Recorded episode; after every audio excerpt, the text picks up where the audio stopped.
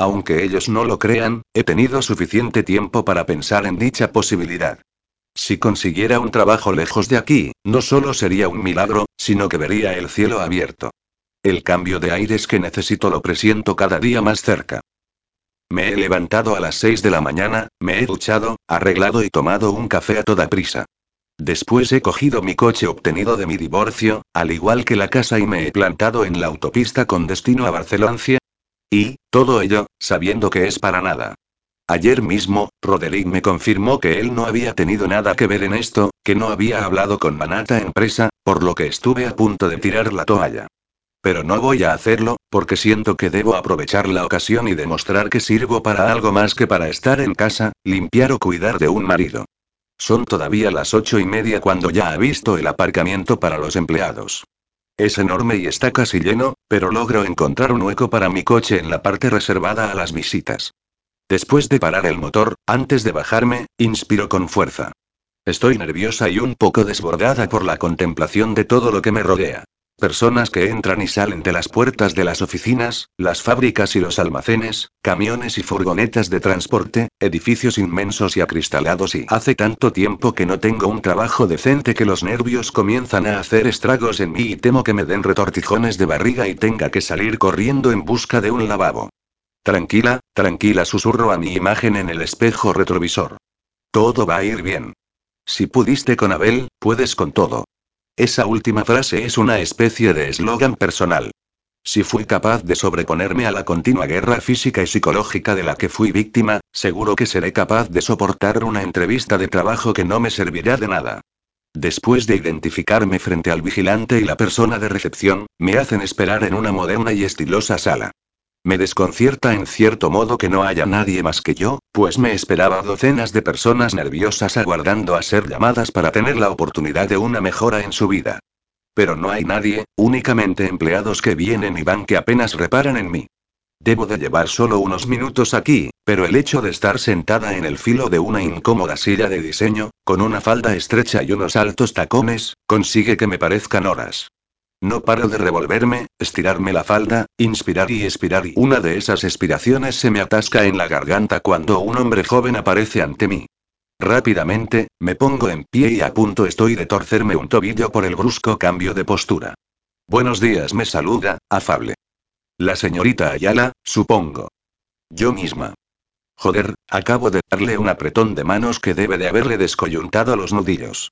En respuesta, él me hace un repaso visual y sonríe de forma casi imperceptible. Acabo de notar cómo me he puesto colorada.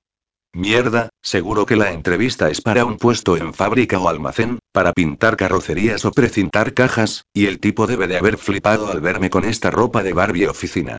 Encantado. Soy Aaron y yo mismo le haré la entrevista. Acompáñeme a mi despacho, por favor. Sigo sus pasos y observo a mi alrededor el bullicio de las oficinas. La mayoría de los trabajadores están pegados a sus teléfonos o a sus ordenadores y hacen caso omiso de nuestra presencia, aunque detecto algunas serias miradas de reojo hacia mi acompañante. Debe de ser alguna clase de jefe, por lo pronto que bajan todos la mirada. Y ya vuelvo a ponerme más nerviosa y a despotricar mentalmente contra mí misma y los años desperdiciados de mi vida. Por sentirme tan vulnerable y desprotegida ante una cosa tan trivial como una entrevista de trabajo. Una vez en su despacho, el hombre cierra la puerta y me invita a sentarme antes de hacerlo él mismo detrás de su mesa. Demasiada parafernalia me parece para una posible simple empleada como yo. Por cierto, ahora que me veo obligada a mirarlo porque me está hablando, frunzó ligeramente el ceño al contemplar detenidamente sus facciones. Me suena de algo. No sé si lo he visto en alguna parte o se parece a alguien, pero, por más que hago memoria, no logro recordar. Aunque tampoco creo que sea momento para pensar en si este tío se parece a alguien o he podido verlo en otra parte, cosa que dudo. Creo que estoy desvariando. Me centraré en lo que me dice o se dará cuenta de mi evasión mental. Veo que está usted lo suficientemente preparada para el puesto, comienza a decirme mientras repasa mi currículum. Graduada en Economía, máster en Finanzas y Marketing, cursos de posgrado en Gestión Administrativa y ahora viene el momento en el que se percata de que la mayoría de esos títulos son antediluvianos o me pregunta por mi experiencia laboral. Ya mismo me veo levantándome de la silla, dándole la mano y agradeciendo su pérdida de tiempo. Perfecto contesta, sin embargo, ante mi alucine total. Aquí dice que vive usted en un pueblo de Tarragona. ¿Cómo piensa hacerlo para venir cada día a trabajar? Pues mi idea es, si consiguiera un trabajo, trasladarme a vivir aquí. También informa usted de que es divorciada. ¿Continúa en esa misma situación? No entiendo qué relación con el puesto puede tener esa información, pero habrá que responder, claro. Sí contesto. Sigo divorciada y no tengo hijos, por si le interesa saberlo. Creo que debo de haber respondido de una forma un tanto crispada y se me ha notado, porque he sobresaltado a mi entrevistador y me ha mirado de una manera un tanto extraña, como si lo hubiese pillado en falta. Sus bonitos ojos verdosos siguen clavados en mí y brillan ligeramente, como si en el fondo se estuviese divirtiendo con esta situación. Un poco molesta, decido mirarlo fijamente yo también. Tengo que reconocer que es bastante mono. Va vestido de forma impecable, con traje gris, camisa blanca y corbata de rayas, y lleva el cabello peinado con algún tipo de gel para disimular las ondas. Aunque lo más bonito, sin duda, es su blanca y afable sonrisa. Debe de tener más o menos mi edad y no lleva alianza. Y sigo pensando que lo he visto en alguna parte y pues, señorita Ayala, si usted no tiene más compromisos, estoy encantado de comunicarle que puede pasar a formar parte de nuestra plantilla desde el próximo lunes. El próximo lunes. Exclamo. ¿Tiene algún problema? No, no, claro. Pero, no sé, ni siquiera me ha dicho para qué puesto me contratan o las condiciones y claro, perdone. Vuelve a parecer incómodo. Me da la sensación de que el pobre no debe de realizar muchas entrevistas de esta índole. Las condiciones serían estas. Coloca ante mí una hoja con una serie de datos. Contrato de seis meses prorrogables, un puesto en administración y un sueldo de infarto. Si le parecen bien, el lunes mismo firmaría usted el contrato. Creo que aquí ha habido un error, le planteo. Tal vez querían ustedes a otra persona para ese puesto y se han equivocado al llamarme a mí. Le aseguro que no hay ningún error, me aclara. ¿No se cree capaz de llevar a cabo tareas sobre asesoramiento fiscal o contable, estudios estadísticos o evaluación de viabilidad de proyectos? Pues sí, detengo mi respuesta, porque iba a responder que no, que desde mis estudios apenas he hecho otra cosa que declaraciones de renta. Que no voy a ser capaz de controlar los recursos de una empresa de este calibre. Que no voy a ser capaz de ir, pero se acabó, ya estoy harta de ir por la vida por debajo de mis posibilidades, de creer que puedo menos de lo que soy capaz. De temer equivocarme. Pues esta vez, si me equivoco, no pasará nada. Y, si pasa, no puede ser tan malo. Mucho peor me parece volver a casa con la cabeza gacha por haber vuelto a sentir miedo. Estoy harta del miedo. Eva, mi psicóloga, tiene toda la razón. O me hago fuerte, o seguiré siendo débil. Y ya he elegido. Claro que soy capaz, le respondo. Pues entonces se pone en pie y me tiende la mano, será un placer tenerte entre nosotros.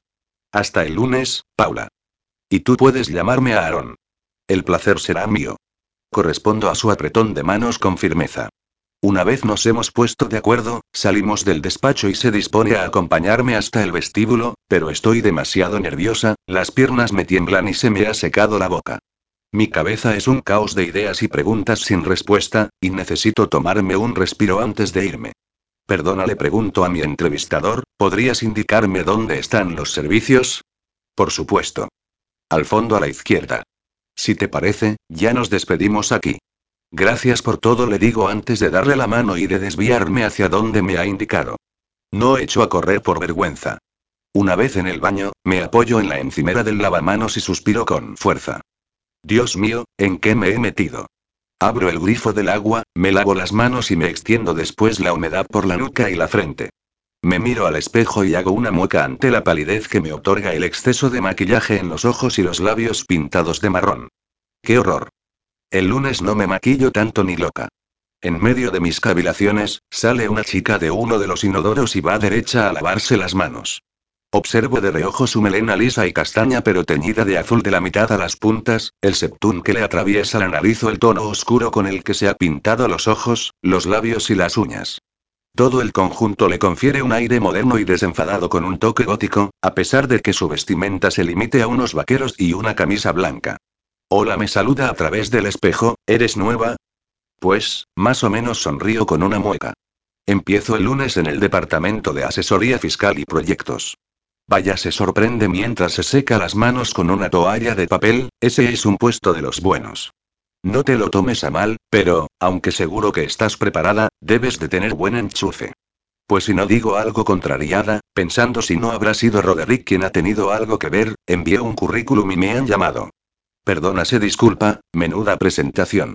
Debo de haberte parecido una arpía, pero te juro que soy de fiar. Sonríe. Me llamo Danae, y antes de que me preguntes, a mis padres los entusiasmaba la mitología griega. Tuvimos un perro llamado Aquiles y una gata que se llamaba Perséfone. Un derroche de imaginación ironiza. Encantada, Danae. Nos damos dos besos en las mejillas. Yo soy Paula.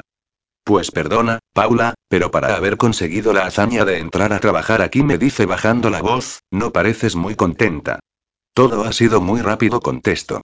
Después de pasarme años sin trabajar y meses buscando un empleo decente, me llaman para citarme en esta gran empresa. Acabo de hacer la entrevista y me han cogido. Creo que aún no lo he asimilado.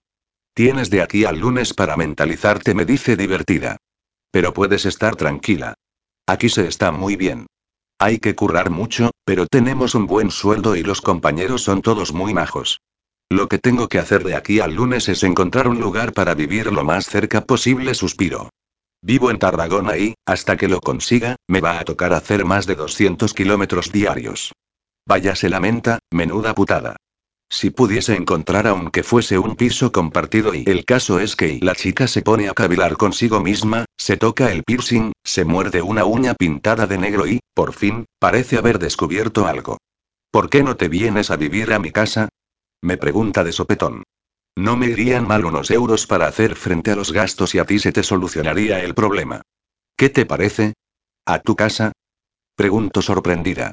No sé, me ha pillado tan de sorpresa que no se me ocurre qué decirle. Podría comentarle lo de no conocernos de nada hoy. Bueno, no se me ocurre ninguna réplica más, pero esa creo que es más que suficiente. Somos dos desconocidas y me está sugiriendo que vivamos juntas. Es una locura, ¿verdad?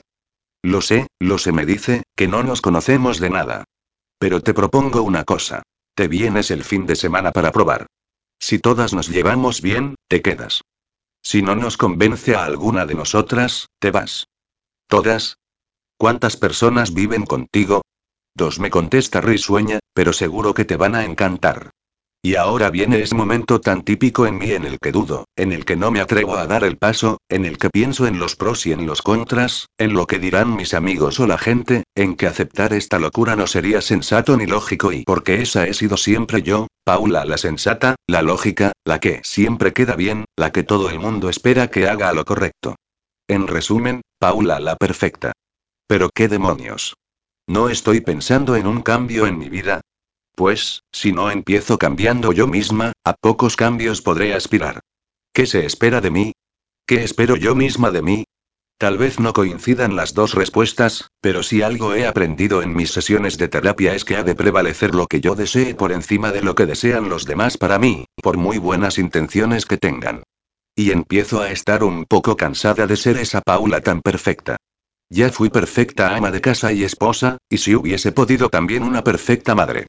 Es una locura, lo admito, aceptar la oferta de una desconocida para vivir en su casa, pero también es cierto que yo soy igualmente una desconocida para ella, así que estamos en igualdad de condiciones. Vamos, Paula. Adelante. Empieza a tomar decisiones aunque no sean las perfectas. Como ya pensé antes, si me equivoco, no será ninguna tragedia. Me parece bien, le digo por fin a la chica del pelo azul. Este fin de semana haremos la prueba. Si no saliera bien, me buscaré otra cosa. ¿De verdad? Bien. Exclama dándome un abrazo. Ya verás cómo sale bien. Apunta mi teléfono y dame el tuyo. Nos intercambiamos los números, a pesar de que algunas pequeñas dudas vuelven a asaltarme. Estoy tan poco acostumbrada a hacer lo que se sale de la norma que hasta temo reprenderme a mí misma. Ahora tengo que irme o se me acumulará la faena. Solo soy una auxiliar contable, pero, en cuanto me descuido, tengo un montón de correos de media empresa. Hasta el sábado, Paula. Mi imagen en el espejo da hasta risa. Menuda cara de tonta se me ha quedado. ¿Cómo que te vas a vivir con una desconocida? Me grita Micaela ante el asombro de todos los demás. Y este mismo sábado ya. Y dale. Contesto. Me han contratado en una de las mejores empresas del país. Intento sonar tranquila y convincente, así que voy a aprovechar para reorganizar mi vida. Y me gustaría que me ayudarais. ¿Pero vas a irte? Pregunta Claudia preocupada. ¿Vas a dejar de vivir aquí? ¿No te veremos? Claudia, por favor, que no me voy a vivir a Moscú. Bajaré los fines de semana, si me dejáis alguna habitación libre, pues he decidido que alquilaré mi casa. Debería haberlo hecho hace tiempo y no limitarme a tirar al contenedor las cosas de Abel. Lo he dejado todo en manos de la agencia inmobiliaria, pero si ocurre cualquier cosa, me llamáis, ¿de acuerdo?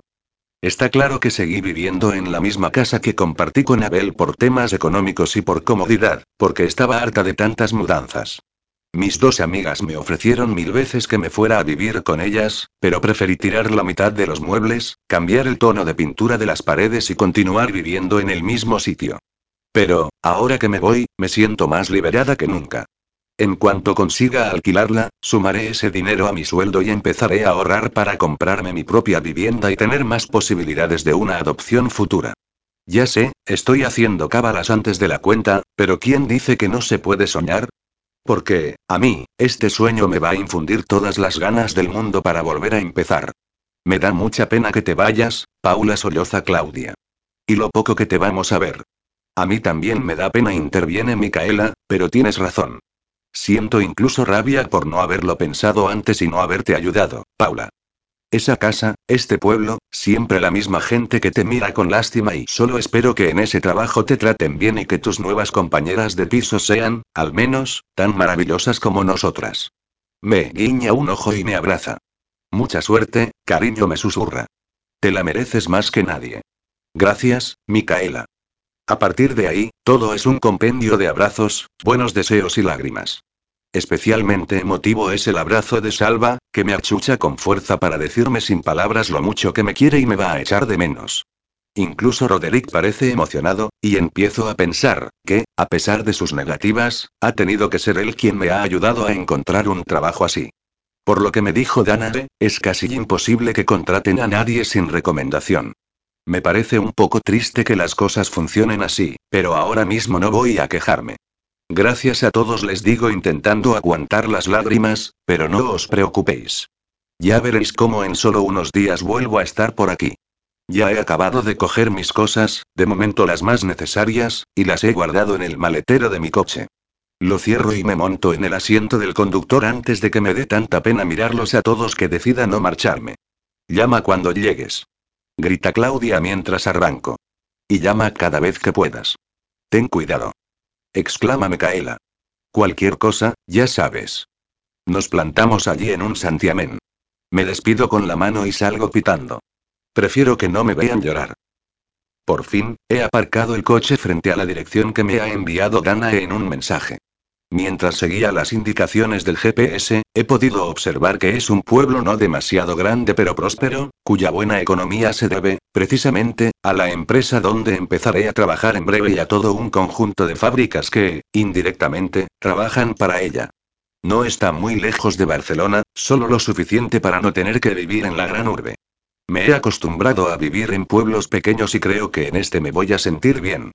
El domicilio de mi futura compañera se encuentra en una casa adosada pero antigua que ha quedado encerrada entre otras mucho más modernas.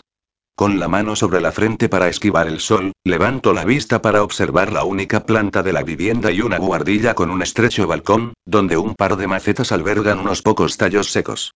La pintura de la fachada, de un color asalmonado, parece reciente y bien conservada. En fin, es hora de dejar de remolonear y decidirse a entrar. Llamo al timbre y, solo unos segundos más tarde, aparece en la puerta la chica del pelo azul. Paula. Nos damos un par de besos. Has llegado pronto. Pasa, por favor. Te enseñaré la casa y te presentaré al resto. Tras el pequeño recibidor, con tan solo una pequeña consola donde dejar las llaves, un perchero y un paragüero, atravesamos un pasillo que desemboca en un bonito salón con confortables sofás, unas estanterías y una gran pantalla de televisión. ¿Qué te parece? Me pregunta la chica. Sé que desde fuera puede dar la impresión de una casa pasada y anticuada, pero yo me he encargado de darle un toque más actual. Ya verás la cocina qué chula es. Pasamos a la cocina y, efectivamente, está genial. Todos los muebles, así como la mesa, las sillas y los electrodomésticos son blancos, lo que ayuda a difundir la claridad que entra por la ventana, cubierta por unos bonitos visillos del mismo color. Este es el baño. Me abre otra puerta y admiro un bonito y funcional baño completo. Pero no te preocupes, tú no tendrás que compartirlo con nosotras. ¿No? Pregunto asombrada. Empiezo a notar cierta inquietud por lo misterioso de la identidad de las chicas que faltan por aparecer. ¿Dónde voy a dormir yo? ¿Y dónde están las demás? Paciencia me dice con expresión pícara. De momento voy a enseñarte tu dormitorio, que está arriba.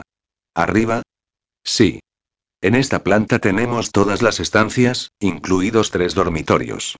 Pero en la guardilla dispondrás de más intimidad. Acompáñame. La sigo mientras subimos una escalera de caracol situada en una esquina del salón. Al llegar a la planta superior, no puedo evitar abrir mucho los ojos, y la boca casi se me descuelga de la impresión. Dana y susurro, qué bonito. Bajo los techos inclinados, contemplo un amplio dormitorio con unos muebles algo anticuados pero blancos, componiendo lo que parece toda una habitación de princesa. Las blancas cortinas ondean por el viento y me asomo por el pequeño balcón que da a la fachada y desde el que puedo ver la calle y mi coche aparcado. Ya estoy pensando en quitar las plantas secas de las macetas y sembrar flores. Mezclaré los tonos violeta y blanco y, aquí tienes tu propio baño, continúa la chica, aunque no tan completo como el de abajo. En lugar de bañera tiene ducha. Es perfecto, le digo, todavía en trance. Pues ya está. Ya puedes subir tus cosas, colocar la ropa en el armario, tus potingues en el baño y... Pero la interrumpo cuando voy a conocer al resto. Joder, es verdad. Ríe. Vamos, bajemos y te las presentaré. Empiezo a cavilar diversas posibilidades sobre la misteriosa identidad de las chicas que faltan, curiosidad que deja de increparme en cuanto oímos algo de ruido en la cocina, y es allí a donde nos dirigimos. Por fin, conozco a la segunda inquilina de la casa. No puedo sorprenderme más cuando la veo. Hola, chicas, voy a prepararme un té, nos dice. ¿Queréis uno? Un poco más tarde, tía le contesta Danae. Ahora quiero presentarte a Paula, la chica que va a vivir con nosotras. Paula, es de Milly D'Angelo, mi tía. La mujer se vuelve hacia mí con un elegante giro que hace volar su larga bata de color morado. Lleva un pantalón negro, un jersey blanco con toques dorados de brillo y unos tacones, así que no sé por qué cubre su ropa con esa bata de refulgente raso, aunque entiendo que le da ese aire de diva. Lleva el cabello de color rojo brillante, peinado con las puntas hacia afuera, y va perfectamente maquillada. A pesar de su aspecto de diva, no puede disimular que debe de estar muy cerca de los 60 años. Hola, querida, me saluda con un imperceptible beso, haciendo tintinear sus pulseras y anillos. Espero que te encuentres a gusto aquí. ¿Emily D'Angelo? Pregunto alucinada. ¿La actriz de teatro? La misma contesta ella sorprendida. ¿Ves, sobrina? No todo el mundo me ha olvidado. Claro que no. Intervengo, aún impresionada. Todavía recuerdo, cuando era pequeña, las revistas del corazón que leían mi madre y mi abuela con fotos de usted a todo color, de sus viajes, sus actuaciones y... Oh, querida, se lamenta la mujer, de eso hace ya mucho tiempo. Ya no me llama nadie para actuar desde hace casi dos décadas. Qué pena le digo Moina. Pero tranquila me susurra Danae, que no te vas a quedar sin verla actuar. De vez en cuando, para recordar viejos tiempos, nos regala alguna de sus más memorables actuaciones aquí en casa, solo para nosotras. Me encantaría asistir a alguna. Por supuesto, querida. Por cierto, ¿te gusta mi casa? Sí, es muy bonita. Y la guardilla que me han reservado es una maravilla. ¿No sabías cómo decirle que la casa es tuya, Emilia? Pregunta Danae con retintín. Por cierto, comenta Larina, mirándome, odia que la llamen por su nombre real. Voy a ir preparando el té, dice la mujer, que se da la vuelta para ignorar el comentario. Os espero. Cuando salimos de la cocina no puedo evitar mirar a Danae con expresión interrogante antes de recibir su explicación. Emily es mi tía, y, a pesar de la intensa vida que ha llevado, lleva años más sola que la una. Ya irás viendo cómo no paramos de lanzarnos pullas, pero la quiero un montón. Si no fuera por ella y, a saber dónde habríamos acabado. ¿Habríamos? Le pregunto, a sabiendas de que queda todavía una persona por presentarme. Mis padres murieron en un accidente de tráfico, me explica mientras atravesamos el pasillo, justo cuando más los necesitaba. Yo tenía 15 años y estaba embarazada. Da un par de golpes en una puerta, la abre, y nos encontramos con una adolescente tumbada en la cama con unos auriculares puestos mientras desliza su dedo sobre la pantalla del móvil. Lleva un pantalón corto, una camiseta y su largo cabello castaño recogido en una coleta. Dana le quita uno de los auriculares y la chica la mira ceñuda. ¿Qué quieres, mamá? ¿Tú no tenías un examen? Tranquila, es muy fácil. ¿Algo más? Estaba hablando.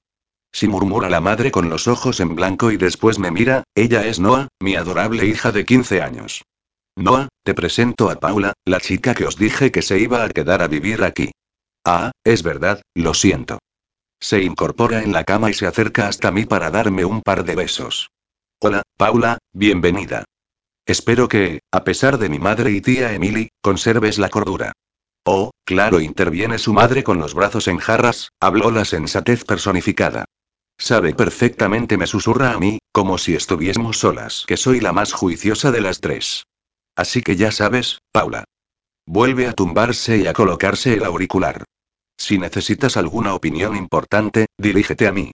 Lo tendré en cuenta. Un placer, no le digo sonriente antes de salir de su cuarto. Y estos dos personajes son mi familia, me dice Danae de forma teatral. ¿Qué te parece? Me parece que no me voy a aburrir, Río. Volvemos a la cocina, donde Emily ya ha preparado la mesa con un espectacular juego de té de porcelana. No te impresiones demasiado, bromea Danae. Mi tía vivió una temporada en la campiña inglesa en la mansión de un lord inglés y adoptó muchas de sus costumbres. Nos sentamos alrededor de la mesa, tomo mi taza, y compruebo que el té está delicioso. Hacía siglos que no lo probaba, y menos uno tan bueno. He tenido relaciones con multitud de hombres, nos relata la mujer mientras continúa sirviendo, de todas clases y condiciones, desde muertos de hambre hasta un par de políticos muy, pero que muy importantes. Pero no intentes sonsacarme, no diré nada. Ya estamos y ya sabes, Dana y replica la mujer, que no hablo para no armar un escándalo y protegeros a ti y a tu hija. Porque si hablara y ay, si yo hablo y. Su sobrina buza y me mira resignada. A mí me hace gracia y agradezco mentalmente tener una compañera tan interesante y entretenida como Emily. Y dígame, señora D'Angelo, y comento para tratar de encontrar un tema de conversación. Señorita D'Angelo me corrige. Ningún caballero osó llevarme al altar. ¿Será que ninguno te lo pidió nunca? especifica Dana. Te limitaste a ser la amante de todos ellos. Yo le hago un gesto para que me deje seguir. ¿Por qué dejó los escenarios? Ah, querida. De forma pomposa, bebe de su taza y la vuelve a dejar sobre la bandeja. ¿Por qué motivo puede ser? Pues por un hombre. Su sobrina vuelve a elevar los ojos. Parece que sabe lo próximo que su tía va a soltar. Me enamoré perdidamente de un rufián. Guapo como un demonio, pero un zalamero y un vividor. Cuando quise darme cuenta, me había vaciado las cuentas, los bolsillos y mis joyeros, dejándome como único recuerdo unas cuantas cicatrices. Tenía la mano muy larga, y no únicamente para robarme. Siento, de golpe, cómo el calor ha abandonado mi cuerpo. Noto mis mejillas frías, que deben de haberse vuelto pálidas, pues la sangre ha decidido dejar de fluir. Menudo hijo de puta gruñe Danae. Después de vago, maltratador y Paula frunce el ceño al mirarme, ¿te ocurre algo? Pero a mí no me salen las palabras. Tranquila, querida, me consuela Emilia al tiempo que toma una de mis manos y me mira cómplice. Ya nos lo contarás algún día. Si murmuro, ya os contaré. Por fin. Ha llegado el día clave en mi nueva vida. Mi primer día de trabajo. No sé si mostrarme exultante a sabiendas de que sería para disimular que estoy atacada de los nervios. No he dormido nada esta noche y me he levantado un montón de veces. He vomitado una vez. Por favor, y, lo mío no es normal. Es normal, me ha dicho, sin embargo, Dana. Llevas siglos de ama de casa o trabajando en tu entorno, en tu pueblo, junto a personas que conoces y con mucha menos responsabilidad. Para colmo, Emily se ha propuesto ponerme divina de la muerte para mi primer día, y se ha encargado de maquillarme, peinarme, rociarme con uno de sus perfumes, que me tiene mareada perdida y créeme me ha dicho, la primera impresión es la que cuenta. ¿Sabes que yo tenía mi propio peluquero y estilista? A suspira, cuánta gente había a mi alrededor. Lo que hace la fama y el dinero y lo que pasa ha interrumpido Dana es que mi tía ya ha desistido de cambiarme el look a mí y ha visto el cielo abierto contigo, Paula. Si te dejas llevar por ella, en pocos días estarás maquillada y perfecta incluso para dormir. Todavía no entiendo que puedas trabajar en una oficina con ese aspecto y, ¿cómo se dice? ¿Gótico? Le pregunta Emily. Se dice. Me visto como me da la gana porque lo que cuenta es lo que valgo. Lo guapa que ibas a estar si te quitaras ese horrible gancho de la nariz y te dejaras tu color natural de pelo. No pienso quitarme nada. En fin, que ya estamos aquí. Por fortuna, me veo respaldada y más tranquila por la presencia de Danae. Juntas hemos venido en mi coche y hemos solicitado mi acreditación al vigilante de la entrada para que cada día pueda atravesar la barrera sin problema. Hemos saludado a la recepcionista y subido hasta la planta de administración. Me vuelve a angustiar observar el ambiente de trabajo al que tampoco acostumbrada estoy y la cantidad de gente que ya comienza a ocupar sus lugares habituales. La sección en la que voy a trabajar es la de asesoría fiscal y contable, dentro de la planta de administración. Inspiro con fuerza. Podré hacerlo. Tengo que poder. Esta será tu mesa, me dice Danae. Yo estoy cerquita, en contabilidad, así que, cualquier duda, ya sabes. Siempre que sea facilita, claro. Apiádate de una pobre contable que solo sabe hacer facturas. Suspiro cuando la veo alejarse aunque solo sea unos metros. Ya estoy sola y miro mi lugar de trabajo como si fuera un monstruo que va a devorarme de un momento a otro, a pesar de lo bien ordenado y surtido que está, con todo el material necesario, que, además, tiene pinta de estar sin estrenar. Todavía me tiemblan las piernas mientras tomo asiento. Antes de que me dé tiempo a tocar nada, solo a encender el ordenador, aparece ante mí Aaron, el tipo que me hizo la entrevista, igual de elegante y sonriente que aquella vez. Buenos días, Paula me saluda. ¿Ya te estás acomodando? Buenos días, Aaron. Pues sí, eso intento, aunque estoy un poco nerviosa. Tendréis que decirme qué debo hacer. No te preocupes, ya verás cómo esos nervios desaparecen pronto.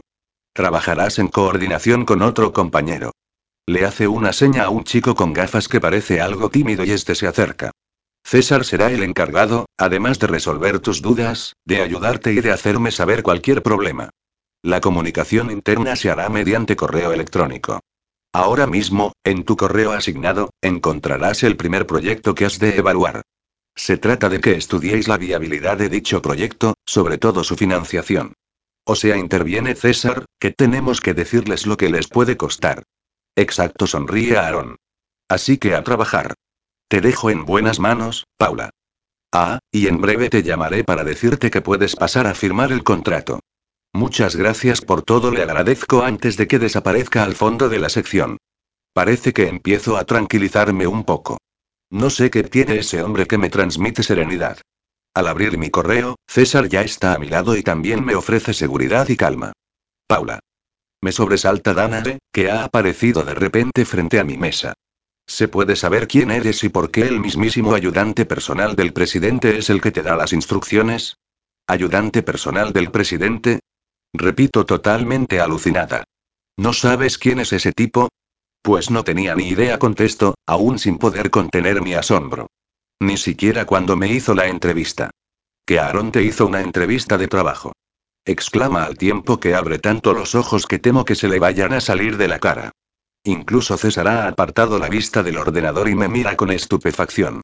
Qué extraño murmura este último. Ya me ha parecido raro que él en persona me designara como tu compañero. Más aún que se haya presentado aquí esta mañana para saludarte. Pero una entrevista. Eso sí que es rarísimo. Para eso están los de recursos humanos. Ya te digo. Insiste Danae. El muy estirado del pijo remilgado este no se digna aparecer por aquí ni por Navidad. Anda y que se despeñe con su Ferrari, a ver si así se despeina. Joder, Dana es alta César, que no es mal tío. Pues a mí me cae como el culo, insiste. Y yo pues desconcertada que sigo. Y no porque a mi nueva amiga le caiga mal a Aaron, aunque tampoco lo entienda, sino porque comienza a mosquearme el hecho de haber podido entrar aquí. Ya no hay duda de que el marido de Micaela lanzó sus tentáculos de marqués para que me contrataran. Lo que me sigue turbando es el trato de preferencia que me dispensan. En cuanto pueda, hablaré con Aaron y le diré que haga el favor de disimular un poco. No quiero ningún trato beneficioso de su parte ni de la de nadie. Capítulo 4. Darío. A veces tengo la sensación de que me paso media vida encerrado entre las paredes de este despacho y la otra media en la sala de juntas. La gente, seguramente, solo sabrá ver el coche que tengo, los trajes que visto o los viajes que realizo, pero no tienen ni idea de lo que me ha costado llegar hasta aquí o de la gran proporción de tiempo y de mi vida que debo aportar. Miro la hora en mi reloj y suspiro al ver lo temprano que es, el tiempo que ya llevo aquí y el horrible día que me aguarda. Aunque hay algo que me ha hecho levantarme esta mañana con un toque más de optimismo. Espero que mi ayudante entre de un momento a otro y me informe sobre algo que llevo días esperando que ocurra. Precisamente, un solo toque en la puerta hace que me apoye en el respaldo de mi sillón, cruce las manos sobre la mesa y espere esas noticias. Buenos días, me saluda mi asistente. Buenos días, Aaron. Dime, ¿cómo ha ido? Trato de disimular mi expectación. Bien. Con parsimonia, sabiendo que me va a exacerbar, se cruza de brazos y me sonríe. La señorita Paula ya está acomodada en su puesto de trabajo. Perfecto, contesto. Está nerviosa por el puesto que le hemos dado. ¿Por qué no lo compruebas tú mismo? Imagino que tendrás pensado algún plan para inventar una excusa y presentarte en su departamento, poder verla y no lo interrumpo, ese no es el propósito. Voy a darle todo el día para que se acomode y se tranquilice antes de que me vea, no sea que se asuste y salga corriendo. Estaba colocada, Darío. No creo ni que te recuerde. Estar colocado no es lo mismo que sufrir amnesia gruño. Tú haz lo que yo te diga. Verás, esto es lo que tienes que hacer y, no me acaba de convencer mucho, pero lo llevaré a cabo, me dice Aaron después de escuchar mi plan para mi encuentro casual con Paula. A veces dudo que tengas 38 años, cuando veo los jueguecitos que te traes entre manos con las mujeres para sacarles un revolcón. Juegos que, para más Inri, yo te ayudo a preparar. Me tienes explotado. Yo que tú dejaría de criticarle digo. Porque, si recordamos la original manera que tienes tú de ligar, podríamos tener una discusión muy divertida. Qué cabrón que eres refunfuña. Pues si querías una mañana divertida, ahí fuera tienes esperando a tu amiga Lara, la periodista que quiere hacerte una entrevista. Lanzo un bufido. Si hay algo que no me apetezca una mierda en este instante es tener revoloteando a mi alrededor a una periodista que, a la vez que no deja de hacerme preguntas, me diga claramente con su mirada que está loca porque me la folle. Supongo que habré de tomármelo como puro marketing. Dile que pase. Mi ayudante sale de mi despacho a tiempo que da paso a Lara. Ella aprovecha para lanzarme una de sus sensuales miradas antes de acercarse a mí y darme un beso en la mejilla. No puedo negar que la periodista tiene un polvazo, aunque es un poco joven para mi gusto. Lleva su oscuro cabello corto y viste con unos vaqueros estrechos y rotos, un top ajustado y unas botas de tacón. Mi mente no puede evitar imaginarla sentada sobre mi mesa, desnuda, tan solo con las botas puestas, mientras le echo un polvo salvaje que la hace gritar de gusto. Algo fácil de fantasear si es ella la que no ha dejado de insinuarse, desde que se presentó aquí hace una semana para pedirme la jodida entrevista. Hola, Darío. Pensaba que ya te habías olvidado de mí. Le hago un gesto para que se siente en uno de los sofás y le ofrezco un café. Ya ves que no. La acompaño en el asiento con otro café para mí. Cruza las piernas de forma provocativa y se inclina con disimulo para dejar la taza sobre la mesa, de forma que puedo ver desde aquí perfectamente uno de sus pechos, pezón incluido. Comenzamos con las preguntas. Cuando quieras. ¿Qué supuso para ti ponerte al frente de una empresa tan importante hace ya cuatro años? Eras muy joven. ¿Cómo cambió tu vida? Me hace varias preguntas formales combinadas con alguna más personal que yo respondo de forma ambigua. Con mi experiencia, capto de forma irrefutable el juego de seducción que se trae, en cada palabra, en cada gesto, en cada sonrisa o movimiento de su lengua. Pero si algo de verdad le dije a Celia en mi despedida fue que voy a tomarme un tiempo de descanso en lo que a polvos rápidos se refiere. Siempre y cuando no vuelva a repetir con cierta rubia que no me quito de la cabeza. En fin, concluye la chica mientras se pone en pie, creo que ya lo tengo casi todo. Solo me faltaría una última conversación en un ambiente, digamos, más relajado que tu despacho. ¿Qué te parece? ¿En tu casa o en la mía? Sonrío. Polvo fácil donde los haya. Pero ya no me atrae la idea de esa facilidad, de esa accesibilidad. Necesito algo diferente, algo más trabajado, donde el juego de la seducción se alargue un poco más. Tengo mucho trabajo, Lara. Me pillas en una época de muchas reuniones y decisiones importantes. De todo lo que quieras hablar aquí, tienes la puerta abierta, pero nada más. Es una forma bastante elegante de rechazar, me dice con un mohín. Pero no pienses que soy de las que se rinden a la primera. Se me acerca y me da un beso en los labios que yo mismo corto cuando siento su lengua intentar abrir mi boca. Hasta la próxima, Lara. No parecía habérselo tomado mal hasta que me he negado a seguir con el beso. Coge su bolso y desaparece del despacho dando un portazo. Vaya, dice Aaron tras un silbido. A esa no pareces haberla dejado muy satisfecha. Sabes que nunca he follado en mi despacho, gruñó al ver aparecer a mi ayudante. Simplemente, hay mujeres que no aceptan un no por respuesta. ¿Has rechazado a Lara?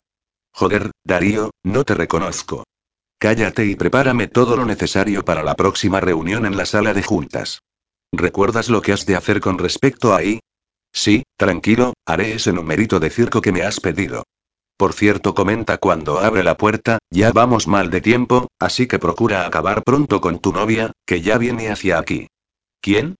Suelto un largo suspiro cuando Celia aparece en mi despacho. ¿Qué quieres, Celia? Tengo una reunión ahora mismo, así que ya te has liado con la periodista esa que acaba de salir. No voy a hablarte de mi vida, Celia. ¿Algo más? Sí dice alterada, que, aunque me hayas largado de una forma tan rastrera, tú y yo seguimos teniendo una relación profesional, por lo que voy a seguir viniendo aquí, así que quiero que me recibas cuando sea necesario. Esa misma relación puede malograrse si mi jefe se entera. Algo que no le iría nada bien a tu empresa. ¿Me estás amenazando, Celia? Por supuesto, me dice acercándose a mí, provocativa. Quiero que nos sigamos viendo o la cosa se pondrá muy tensa entre mi jefe y tú. ¿En serio estás tan loca por mí que necesitas chantajearme? Eres un malnacido. Me mira con sus grandes ojos oscuros llenos de odio. Sí, necesito seguir viéndote, porque te deseo tanto que temo obsesionarme contigo. ¿Es eso lo que querías oír? Por supuesto que no, Celia. De lo único que pretendo hablar contigo es de trabajo, porque las relaciones se acaban, terminan, forman parte del pasado, y eso debes entenderlo. Cuando quieras hablar de algún tema laboral, aquí estaré, ya lo sabes. Pero no pretendas acosarme ni obligarme a nada, Celia, porque no te gustará tenerme como enemigo. Sigue mirándome como si deseara que yo muriera ahora mismo, pero le devuelvo esa misma inquina con creces. La cosa podría haber sido divertida hasta que ha pretendido tocar mi trabajo, y eso no se lo permito a ella ni a nadie. No pienses que vas a deshacerte de mí con esa facilidad, me dice rechinando los dientes.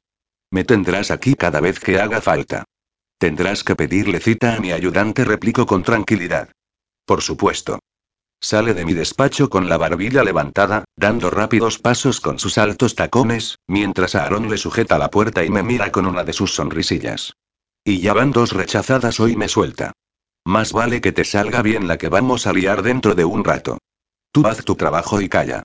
A la orden, señor presidente, me contesta con sorna antes de cerrar la puerta. Capítulo 5. Paula. Aunque, con seguridad, nadie es consciente de ello, siento ganas de saltar y gritar de la alegría. Con el paso de las horas, cada vez me he sentido más cómoda y tranquila, realizando mi trabajo bajo la supervisión de César y la ayuda del resto de mis compañeros y compañeras. Pero, por encima de todo, esas pocas horas han servido para inyectarme una buena dosis de optimismo y autoestima, cuando hemos comprobado el resultado de nuestro trabajo con satisfacción. Para ser la primera vez, creo que lo he hecho bastante bien, según César, y ahora solo falta que desde arriba den el visto bueno. Todo el personal me ha recibido de maravilla, y eso ha sido otro punto más para que me haya tranquilizado. Dana me ha ido presentando poco a poco y después nos hemos reunido un pequeño grupo en el comedor de la empresa para almorzar. Las risas y la complicidad han ocupado el hueco de los nervios que arrastraba desde la entrevista. Ahora, mi única preocupación es hablar con Aaron para decirle que, aunque no sé quién o qué le hayan podido decir sobre mí, no es necesario que me supervise él mismo, que puedo seguir el mismo cauce que cualquiera dentro de la sección. Por cierto, mientras repaso unos estudios estadísticos, lo veo aparecer al fondo, pero me da la impresión de que viene demasiado deprisa y con semblante de preocupación, por lo que no me va a parecer el momento idóneo para exponer mis quejas a su trato de favor. Lo haré más tarde. Atención todos, murmura Danae, de forma que la oigamos la mayoría. Ya duele a rancio por aquí. Danae, por favor, y le recrimina César. No me digáis, insiste ella, que no os llega un tufillo nauseabundo a naftalina y bolas de alcanfor. No puedo evitar sonreír al reconocer que esas palabras van dedicadas al ayudante del presidente, sobre todo al verlo aparecer, tan compuesto y perfecto. Entre las risas de la hora de la comida, hay quien ha llegado a decir que tiene una máquina en su despacho donde él mismo se introduce y al cabo de un minuto sale lavado, planchado, peinado y perfumado. Que ese es el motivo de que nunca lleve un pelo fuera de su sitio ni una arruga en la camisa. Buenas tardes, saluda a Aaron, aunque se le ve claramente intranquilo. Necesito la ayuda de alguno de vosotros. La secretaria que siempre me ayudaba en estos menesteres hoy no ha venido y el resto no pueden dejar su puesto. ¿Qué sucede? Pregunta César. El presidente lleva horas reunido en la sala de juntas con el Consejo de Administración y acaba de estropearse el dispensador del agua. Únicamente necesito que alguien de vosotros me ayude a llevar unas cuantas botellas de la máquina. Conmigo no cuentes, responde Danae. Ni loca me meto en esa cueva de buitres carroñeros. Esos buitres no me caen demasiado bien, replica Aaron, pero no tengo ningún interés en asustarlos con tu presencia. Retrógrado gilipollas y murmura Danae.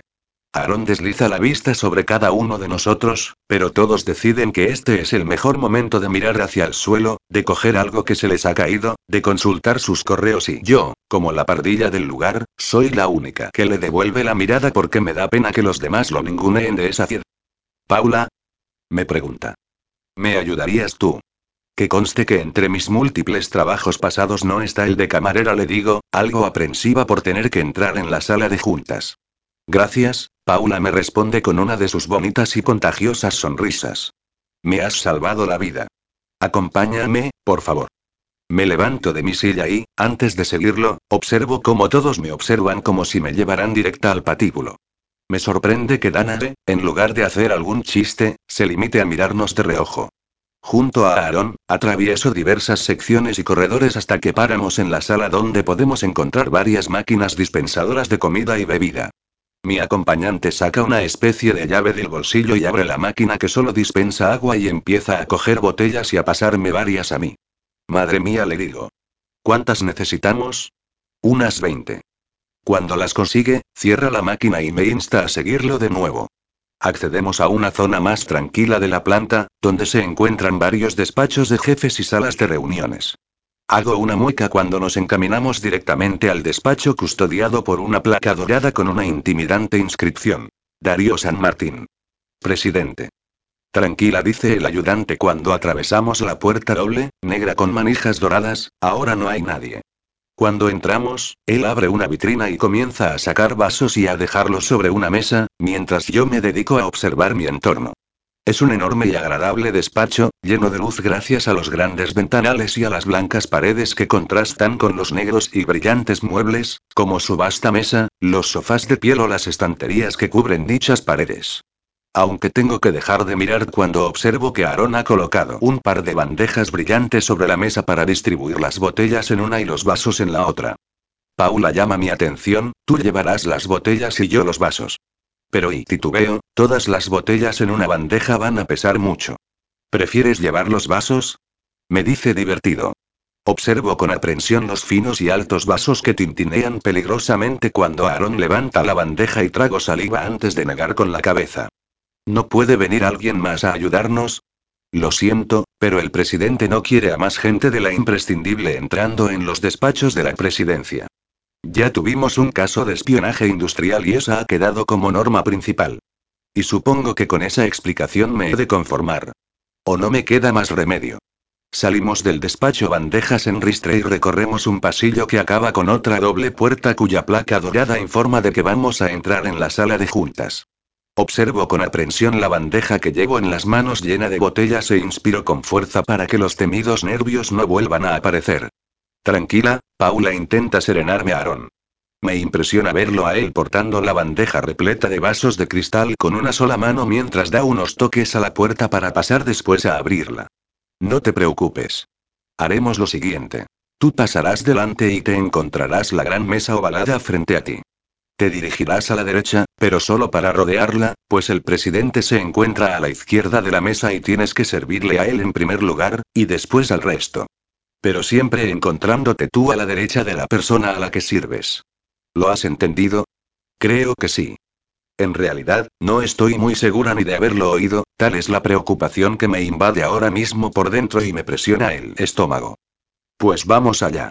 Abre la puerta y me topo en primer plano, tal y como me ha dicho, con la gran mesa ovalada rodeada de hombres con traje y caras de aburrimiento, aunque no me haya atrevido a mirarlos más de un segundo. Siguiendo las instrucciones, me dirijo a la derecha, rodeo la mesa y camino hasta el vértice de la misma, donde supongo se encuentra el presidente. Me enorgullezco de haber sido capaz de llevar la bandeja y sostenerla con una mano mientras cojo una de las botellas y me dispongo a colocarla frente al hombre del que solo puedo ver su cabello castaño.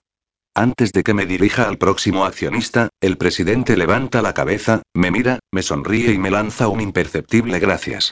Y si ahora mismo hubiese podido pedir un solo deseo, habría pedido que me tragase la tierra.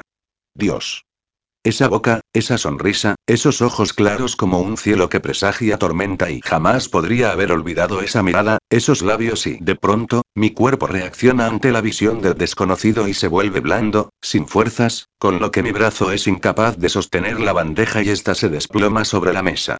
Las botellas de agua rebotan y terminan cayendo al suelo, donde acaban reventando y salpicando de agua todo lo que encuentran a su paso. Al ver el estropicio que he causado, me quiero morir. El hombre de los ojos claros, con su traje chorreando agua por todas partes, se levanta con rapidez de su sitio y trata de acercarse a mí. Joder. O lo lleno de vómito o lo baño en plena reunión. Yo y yo y, lo siento, de verdad y tranquilícese me dice el hombre al que no he podido olvidar, el supuesto presidente de la empresa donde acabo de entrar a trabajar. No sé si me he vuelto loca, pero no puedo pensar. No tiene importancia, tranquila. En medio del revuelo que he creado, intento recoger algo del suelo, pero yo misma me echo el agua de varias botellas sobre la ropa y acabo provocando que mi blusa se moje y se transparente el encaje de mi sujetador. Por favor, señorita. El tipo de los ojos claros se agacha junto a mí, me toma de las manos y me ayuda a ponerme en pie. Creo que unas cuantas lágrimas pugnan por salir de mis ojos ante la impotencia de la situación. No hace falta que haga nada, de verdad. Llamaremos al servicio de limpieza y así tendremos una excusa para acabar con este tedio de reunión. ¿No les parece, señores? Sí, sí contestan algunos con ironía para descensar el momento, ya tenemos pretexto para largarnos de aquí. ¿Lo ves? Me pregunta. Su voz es la misma, la que yo recuerdo, la que surge tantas veces en mis sueños más eróticos. Pero, ahora mismo, esa voz masculina y profunda se ha cubierto por un velo de ternura que me transmite paz y hace posible que me calme, dentro de lo que cabe. Al final tendremos que darte las gracias por lo que ha pasado. Y me sonríe. Oh, madre mía, esa sonrisa y no puedo evitar recordar por un instante que esa boca se paseó por mi cuello y por mis pechos, y que esos ojos me miraron mientras me penetraba con fuerza y me producía el mayor placer de mi vida y creo que me estoy mareando y, al final, los nervios acaban por romperme y siento una fina lágrima caer por mi mejilla. Lo siento, lo siento, lo siento, repito una y otra vez.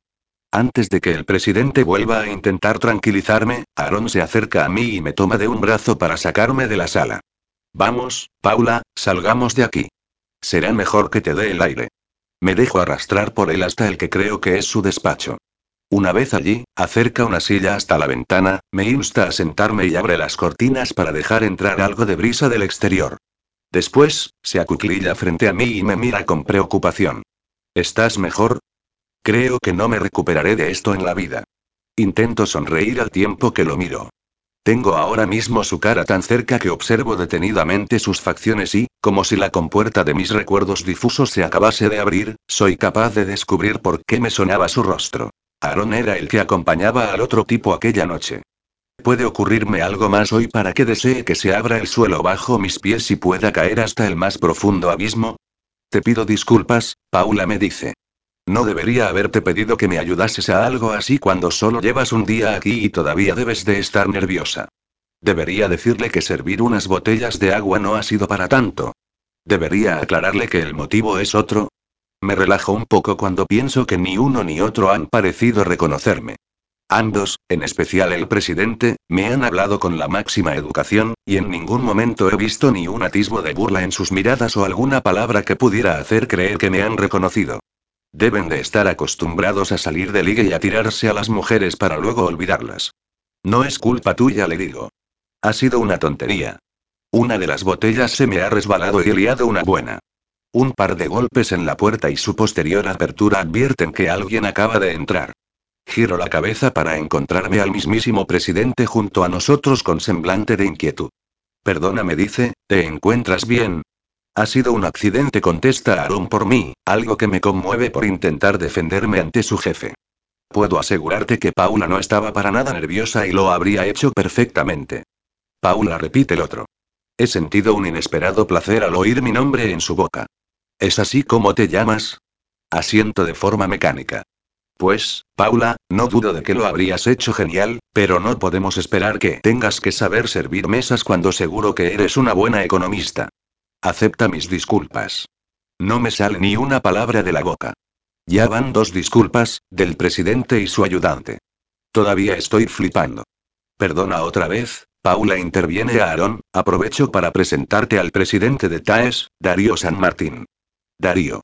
Lo que para mí no era más que un bonito recuerdo y un sueño erótico resulta que tiene nombre, y es precioso. Un placer me dice al tiempo que extiende la mano hacia mí. Me levanto de la silla para ponerme frente a él y correspondo a su saludo con un apretón de manos.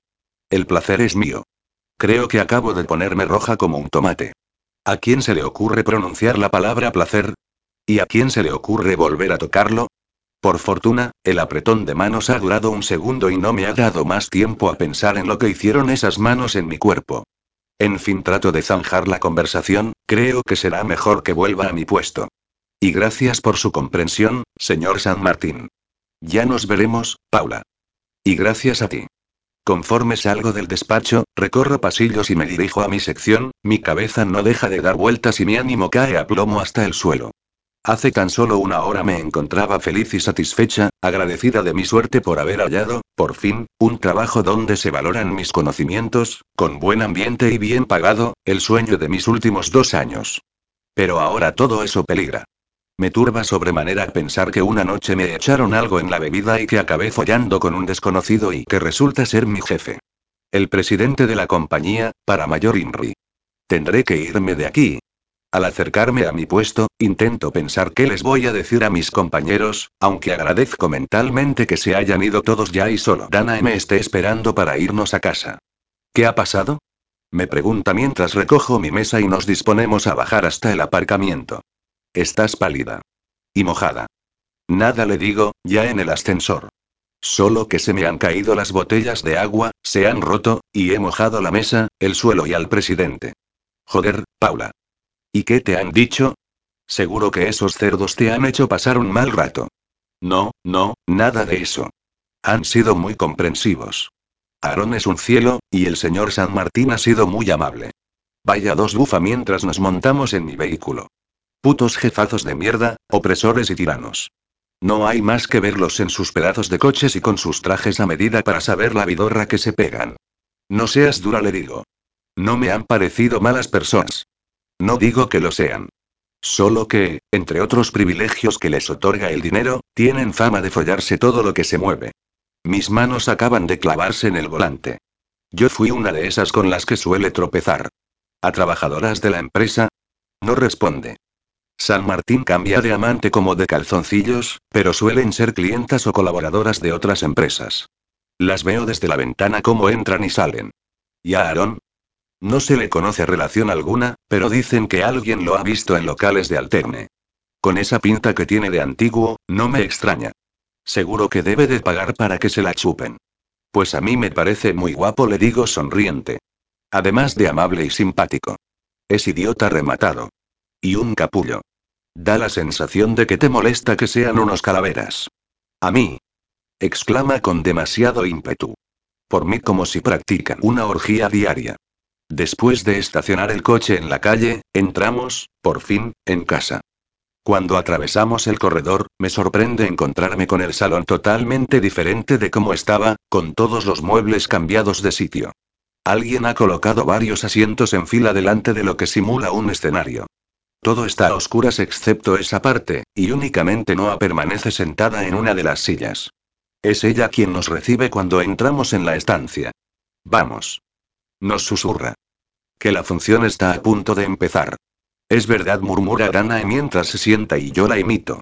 Hoy toca pase privado de Emil y D'Angelo. De pronto, Emilia aparece de detrás de unas cortinas ataviada con un vestido blanco de los años 40 y una mueca que nos conmueve a todas, con la que expresa una especie de vulnerabilidad y de fuerza a la vez. Se trata, me susurra Danae del personaje de Blanche Dubois. De la obra Un tranvía llamado Deseo, de Tennessee Williams. Le pregunto. Exacto. Emily nos deleita con varias escenas de la obra, donde su personaje, Blanche, se muestra en cierto modo soñadora pero derrotada, por la caída de su reputación y por su incapacidad para encontrar el amor. Al final, las tres espectadoras aplaudimos a rabiar y Emily se inclina ante nosotras como si fuera la triunfadora de la noche. Maravillosa. Aplaudo. Genial. Gracias, cariño. La mujer se acerca a mí para apretar mi mano y mirarme con ternura, a pesar de no perder ese aire de estrella famosa. Después de recoger el salón, las tres nos sentamos a cenar un guiso de verdura que ha cocinado Emilia al mediodía y que está delicioso. Las tres comienzan a hablar sobre qué les ha deparado el día porque tienen esa costumbre, contar sus experiencias diarias a la hora de la cena. Emily tiene bastante para contar, con todos los preparativos de su actuación, haber encontrado el vestido, montar ella misma las luces y pues yo he tenido un día de lo más normal, continúa Noah. Aunque debo resaltar que un chico me ha pedido para salir y le he dicho que no. ¿Por qué? Le pregunta su madre. Porque lo único que va a conseguir es hacerme perder el tiempo, desviarme de mis estudios y poco más. No es el momento. ¿Pero no te gusta? Insiste Danae. Es demasiado guapo, y eso solo puede suponer un montón de problemas. Lo dice tan segura y con tanta entereza que no podemos evitar reír. Pues perfecto, hija. Al final vas a tener razón y eres la más sensata de esta casa. Da un trago de agua de su vaso antes de comenzar ella misma. Mi día ha estado bastante entretenido al ser el primero de trabajo de Paula, pero me parece que para ella no ha estado tan bien. Explícalo tú, Paula. Estaba yendo perfecto, contesto tras tragar lo que tengo en la boca, hasta que antes de acabar me suena el móvil y casi me atraganto. Lo tengo encima del mueble y lo miro como si fuese un bicho a punto de morderme. Noah, tan diligente como siempre, se levanta y me lo trae, como si me hiciese el favor del siglo. De todos modos, descuelgo, porque si no lo hago sé que seguirá insistiendo hasta que me quede sin batería. Diga. Silencio. Diga. Más silencio. Y, después, el pitido que demuestra que han colgado. ¿Quién era? Me pregunta Danae. Las miro a las tres y ellas me miran a la vez a mí, expectantes. Sus rostros no pueden ser más honestos y me recuerdan que ellas me han abierto su casa, sus vidas y su corazón de par en par. Mi exmarido contesto apenas sin volumen de voz. ¿Estás divorciada? Me pregunta Noah. Yo diría interviene Emily que no has tenido otro remedio, ¿no es cierto? Me mira con unos sabios y brillantes ojos castaños que parecen decirme sin palabras cuánto me entiende. Vamos suelta Danae, que el tipo es un pieza que te ha hecho la vida imposible. Por eso el cambio de vida, supongo prosigue Danae. De trabajo, de domicilio, incluso de provincia. Sí contesto, pero no me gustaría hablar mucho del tema. He tenido un día bastante intenso y prefiero subir a mi habitación, si no os importa. Claro que no. Hasta mañana. La enésima llamada de Abel apenas me altera ya. Voy a seguir con mi vida y no pienso dejarme amedrentar por un cobarde escudado tras un teléfono. Ya me he duchado y acostado y pretendo descansar, pero no puedo cerrar los ojos sin que el rostro de Darío San Martín ocupe mi mente. Si antes ya se había adueñado de mis sueños, ahora, al volver a verlo, ha conseguido que su recuerdo se reavive con más fuerza si cabe. Cierro los ojos y me traslado de nuevo a aquella noche. Estoy bailando con él, tocándolo, tentándolo.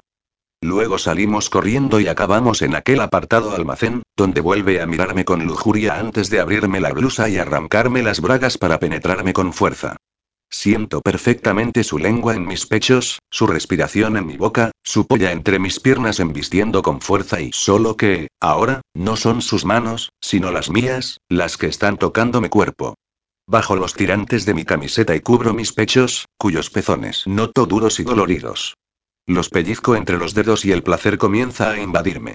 Mis caderas se mueven por instinto y una de mis manos baja para posarse sobre mis braguitas y empezar a acariciar mi sexo. La tela ya está húmeda, pero es una barrera y la aparto para poder tocarme directamente.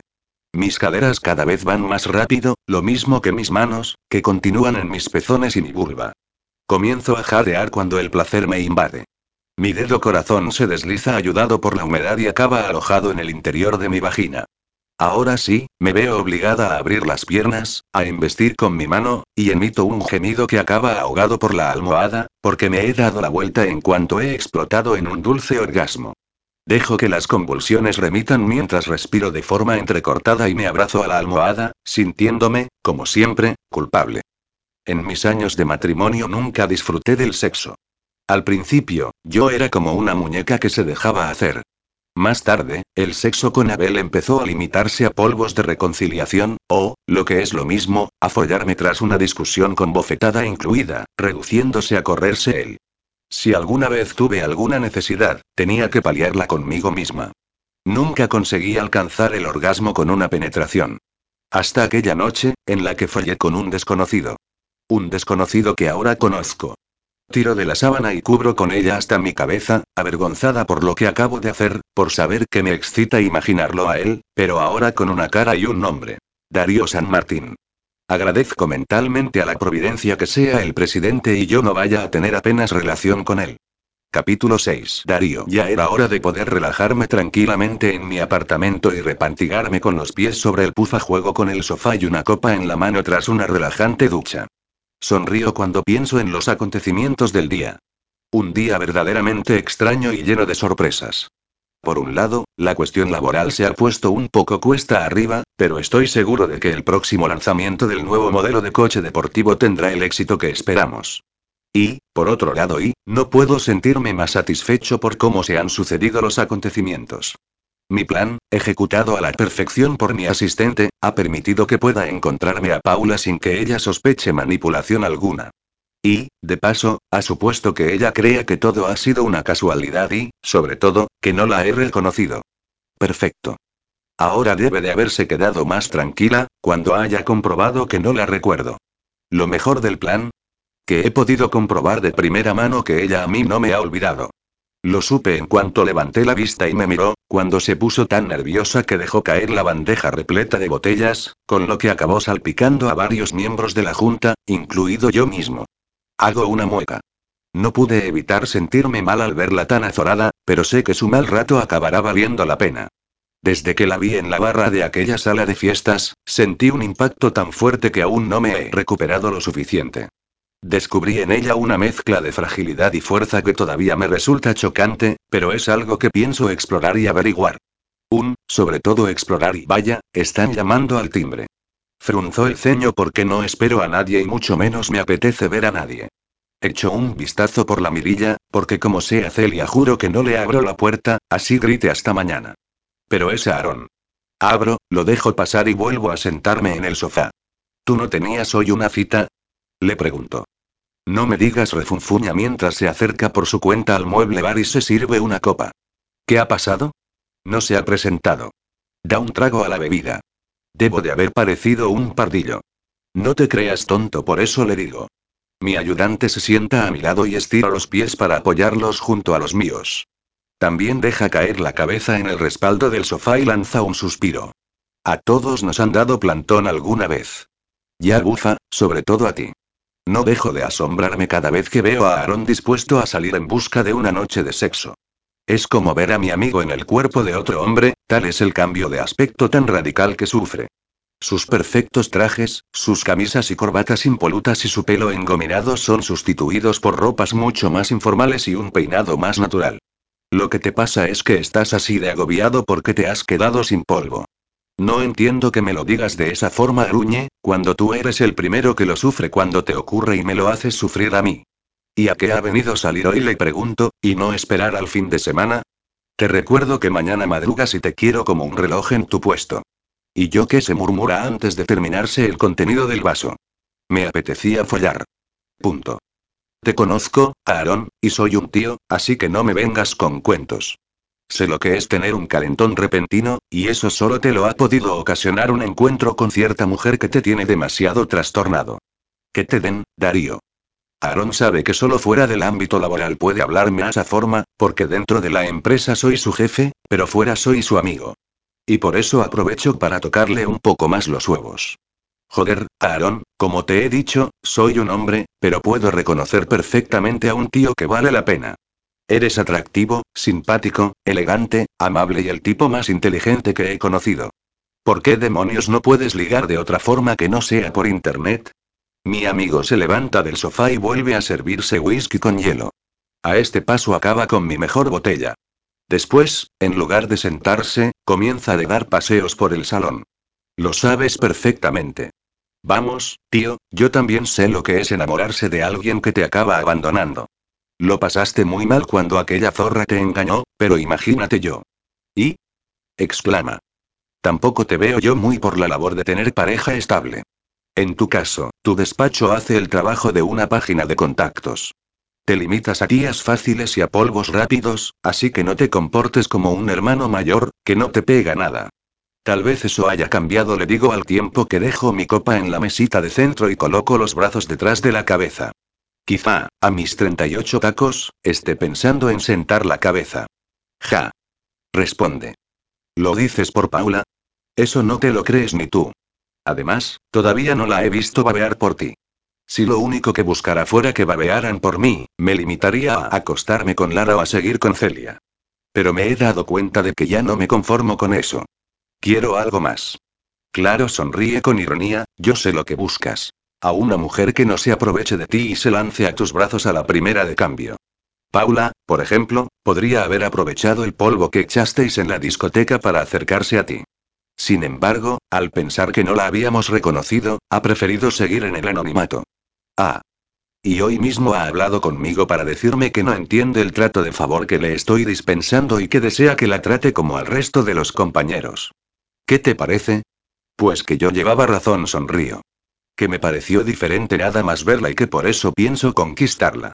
Te pareció diferente porque si no llega a estar colocada no te la follas. Eso es lo que te ocurre, Darío, que te gusta jugar. Pero te cansarás de ella, como de las otras. ¿Quieres apostar algo? No suspira, ella no se merece ser parte de una apuesta. Te recuerdo que es para mí. Lo miro cenudo. No digas tonterías, Darío, ya lo sé. Pero me parece una mujer muy especial.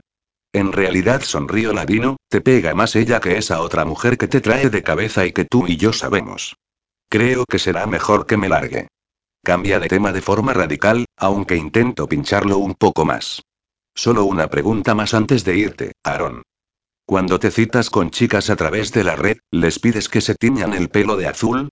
Vete a la mierda, me contesta antes de tirar el vaso sobre la mesa y largarse dando un portazo. Suelto una carcajada. Me encanta aguijonearlo.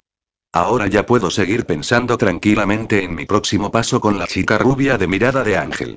Capítulo 7. Paula, ¿qué verdad es aquella que dice que el tiempo todo lo cura? Solo han pasado unos días desde el desastre que monté en la sala de juntas, el mismo día que descubrí la identidad del presidente, y han sido suficientes para que todo quede olvidado y yo pueda proseguir haciendo mi trabajo con normalidad.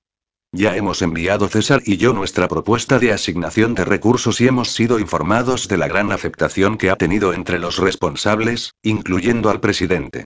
Me surge en la pantalla el símbolo de correo interno.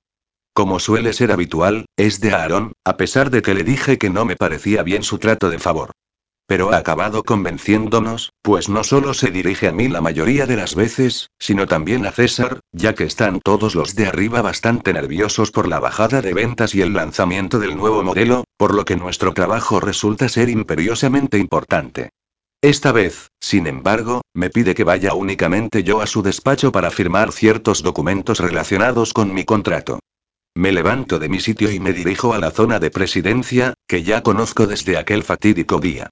Llego a la altura del despacho de Aarón, desde el que se puede advertir la cercanía de la doble puerta negra que custodia al del presidente, a tan solo unos pasos de distancia. Antes de dar un par de toques con los nudillos, observo abrirse esa misma puerta y salir a una mujer morena, guapísima, vestida con un ajustadísimo traje de chaqueta de color rojo y unos zapatos de un par de palmos de altura. Hasta la próxima, Darío se despide con voz melosa. Espero que y acabemos poniéndonos de acuerdo. Le da un beso en la mejilla y se aleja pasando por delante de mí, aunque ni debe de haberse percatado de mi presencia. Menuda segunda intención llevan esas palabras. Hago una mueca al recordar la fama de ese hombre, que, por cierto, está plantado ahora mismo en el bando de la puerta, mirándome. Me lanza una sonrisa, tan arrogante como la recuerdo, y cierra la puerta. Madre mía. Poso las manos en mis mejillas cuando noto a la perfección el calor en mi piel. Debo de haberme puesto de nuevo roja como una adolescente tímida. Por fin, decido pedir permiso para entrar en el despacho de Aaron, entro y me lo encuentro sentado tras su mesa, inclinado ante una multitud de papeles. Sigo sin entender que Dana lo critique tanto. Si no fuera porque las relaciones de pareja ya no tienen cabida en mi vida, juro que intentaría algo con él. Me gusta, me inspira confianza y, sobre todo, dudo que tratara de hacerme daño. Además de ser muy guapo. Lo sé, todavía deben de quedar hombres así en el mundo, y la muestra la tengo con los maridos de mis amigas, pero yo no pienso arriesgarme. Ni ante la mayor muestra de cariño, de confianza y de fe volvería yo a caer. Me conozco bien las palabritas de Abel, la forma en que me convencía para que lo creyera y regresara con él. Pero nunca más. Ah, hola, Paula me saluda. Siéntate, por favor, ahora te doy unos cuantos papelotes más para firmar. No te preocupes, rutina. Aunque puedes leerlos antes, por supuesto. Hago lo que me pide y comienzo a estampar mi firma en diversos documentos. Como él dice, solo son rutinarios, como el tema de las vacaciones que ya me explicó, las bonificaciones o la tarjeta definitiva para mi identificación. Pues ya está, le digo antes de ponerme en pie. Si no necesitas nada más y bueno, titubea ligeramente, nosotros ya estamos, pero el señor San Martín desea hablar contigo. ¿Conmigo? exclamo. ¿Por qué? ¿Ha tenido consecuencias el lío que formé en la sala de juntas? No, no me interrumpe, claro que no. Creo que solo quiere preguntarte cómo vas. Supongo que te ha visto llegar y querrá quedar bien, no te preocupes. Si fuera para algo malo, yo lo sabría, tranquila. Sé de antemano hasta cuándo se va a rascar. Claro, le sonrío. ¿Quién se niega a ver al presidente? Digo con una mueca. Es el mismo Aaron quien se encarga de abrirme la puerta de su despacho y acompañarme hasta la de su jefe, donde da un par de toques y la abre para dejarme pasar. Tranquila, Paula susurra. Todo está bien. Y, con esa calma que suele contagiarme, accedo al despacho del presidente de la compañía, sin poder evitar sentir un leve cosquilleo en el estómago por lo nerviosa que me pone su presencia. Mejor dicho, porque no puedo eludir el recuerdo de lo que pasó entre nosotros en la oscuridad en medio de un montón de cajas. No me ayuda en absoluto tener que esperar, puesto que se encuentra ahora mismo sentado en su sillón, dándome la espalda mientras está hablando por teléfono. Pasando de mí, continúa su conversación durante unos minutos más, hasta que, en un movimiento de lo más teatral, gira su sillón y se queda frente a mí. Debe de haber sido ahora cuando se ha percatado de mi presencia y aprovecha para despedir a su interlocutor. Cuando cuelga, se queda unos segundos mirándome, acomodado en su sillón, con las manos sobre la mesa y su ardiente mirada azul claro clavada en mí. Vale, perfecto, ya siento el rubor en las mejillas de nuevo. Usted dirá, señor San Martín. Hola, Paula me saluda de una forma un tanto, y, como diría yo, y, íntima. He podido acceder a tu trabajo realizado con César y, para ser el primero, lo he visto muy bien. Gracias, señor San Martín. La verdad es que me encuentro muy a gusto en esta empresa. Todos me han ayudado mucho y espero poder seguir aprendiendo cada día. No imagina la oportunidad que me han dado al permitirme trabajar aquí. Qué lata que cuando estoy nerviosa me dé por hablar sin parar y decir tonterías. Me alegro mucho, Paula. De nuevo, ese deje sensual que cubre las palabras que salen de su boca. Hay un instante de silencio y vuelvo a ponerme un poco nerviosa. Este hombre parece cavilar algo, pero sin dejar de mirarme, por lo que tengo de nuevo la oportunidad de admirar sus facciones, tan masculinas, tan atractivas, tan atrayentes. Por un instante, vuelvo a perderme en la claridad de sus ojos y, sobre todo, en esa boca, que podría volver loca a cualquier mujer que se le pusiese por delante. ¿Te acuerdas de mí, Paula? Me suelta de repente. Ahora ya no es solo en mi cara donde noto el calor, sino en todo el cuerpo. Creo que mis divagaciones deben de haberme confundido y no es eso lo que él ha dicho. No puede ser. Perdone, señor San Martín. ¿Cómo dice? Tras mi pregunta, se levanta de su sillón y camina hacia mí. Se coloca tan cerca que soy capaz de observar mi imagen en el iris de sus ojos y de percibir cada punto en la piel de su barba rasurada. Su olor penetra en mis fosas nasales y me transporta de inmediato a nuestra lujuriosa noche. Parpaleo y doy un paso hacia atrás por instinto. ¿Me has oído bien? Paula insiste. Te he preguntado si te acuerdas de mí. Porque yo no he podido olvidarte. Joder, joder, joder. Y me lo suelta así, a bocajarro. ¿Qué hago? ¿Salgo corriendo o lo mando a freír espárragos? No sé de qué me está usted hablando, señor, y vamos, Paula, deja de disimular, murmura. Como de pasada, estoy viendo una de sus manos acercarse a mi cara. Trago saliva. Los dedos de esa mano se posan en mi mejilla. Ahora parece que acerca la otra, cuyos dedos se deslizan por mi pelo. Dios. Cuántas sensaciones de golpe. Sabes perfectamente de lo que te estoy hablando, prosiguen sus susurros. Eras tú, la de aquella noche. La que bailó conmigo, la que me tocó, la que luego me acompañó hasta aquel cutre lugar para acabar y basta. Lo corto al tiempo que me aparto de él. ¿Qué pretende? ¿Echarme? Porque si es así no tiene más que decírmelo y me habré largado por esa puerta antes de que se dé cuenta. Pero deje de reírse de mí. ¿Reírme? Contesta con seriedad. No me estoy riendo. Tan solo expongo unos hechos que ocurrieron. Me mira con esa arrogancia que también recuerdo. No entiendo cómo es posible que me atraiga tanto un tipo como él. ¿Qué quiere de mí? Le pregunto. Tengo los puños apretados y mi indignación acaba de llegar a su punto más álgido. Creo que eso tiene fácil respuesta, me dice, aún con su sonrisa sardónica. Quiero volver a repetir lo que pasó entre nosotros. En un lugar más cómodo, por supuesto. Pues me parece que es bastante difícil repetir algo que ni siquiera recuerdo que ocurriera. El muy engreído vuelve a acercarse a mí hasta que tengo que apoyarme en una de las paredes. Está demasiado cerca. Su aliento calienta mi mejilla y después mi oído cuando susurra su respuesta. No digas mentiras. Será capullo. Ya me está tocando la moral. Oiga usted, señor presidente, le suelto, sin tomarme la molestia de apartarlo de mí. Así, cerquita, me oirá mejor. Ya he oído por ahí que está usted muy acostumbrado a que las mujeres se quiten las bragas nada más verlo, pero y a ti te las quité yo me interrumpe. Y no te quejaste. Lo ignoro. Pero sepa usted que yo, a pesar de que crea lo contrario, no voy a seguirle el juego. Si por eso piensa despedirme, hágalo. No voy a despedirte, dice con el ceño fruncido. No soy ningún acosador. Pues entonces, perfecto. Así, como usted es el todopoderoso presidente de TAES y yo una simple economista, no tendremos que vernos para nada ni tener relación alguna. ¿Ningún tipo de relación? Insiste con su ironía. ¿Estás segura de eso, Paula? Completamente. Y ahora, si me disculpa, tengo trabajo que hacer. Por supuesto. Me hace un pomposo gesto para que pueda marcharme. Por cierto, digo cuando ya sujeto la manija de la puerta, ¿desde cuándo lo sabe? ¿Cuándo supo que yo era ahí? Digamos que lo supe muy pronto, responde tan tranquilo. Buenas tardes, señor San Martín. Me voy a mi puesto de trabajo. Hasta pronto, Paula. Intentando por todos los medios que mi dignidad no fracase ante mi nerviosismo, abro la puerta del despacho y comienzo a caminar con rapidez a través del corredor.